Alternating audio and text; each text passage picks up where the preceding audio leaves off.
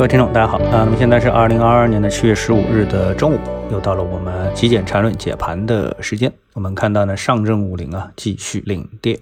我们看指数的整个的涨跌幅榜，上证指数和上证五零指数基本上跌幅差不多，都是百分之一个零点二四，一个零点二五。科创五零涨幅最大，涨了百分之一点二一。创业板今天表现一般啊，微涨百分之零点零一啊，这是指数的一个表现。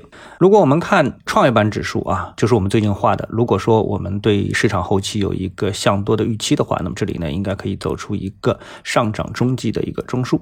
所以呢，我们看呢这个形态。啊，在创业板指数上面是比较完美的体现了出来。那现在呢是在走这个 W 的左面的那个 V 字形啊，已经是回到了前期我们说跌穿的上面那个中枢的下沿，已经是回上去了啊。所以我们能够看到一个 W 的一个雏形。那么看到这样一个形态呢，你对后市啊继续看好，应该说还是很有期盼的啊。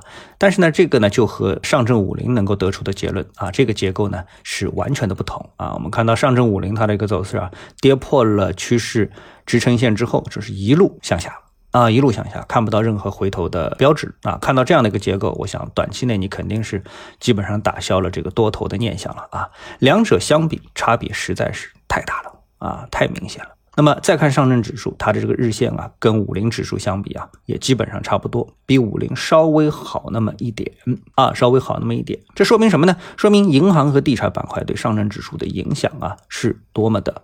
重要啊，这个权重啊是多么的重要。我们切换到板块跌幅榜啊，我们可以看到房地产开发本身以及上下游的板块大多处于领跌的状态啊。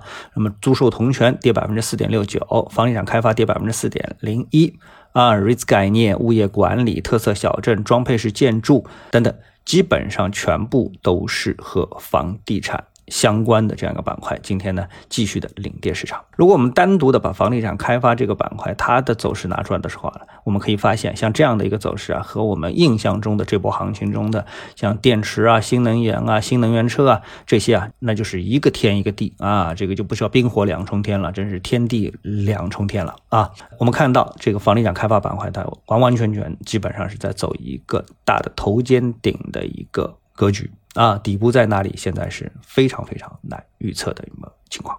好，那么今天中午的解盘呢，我们就到这里啊，我们下午的时间再见。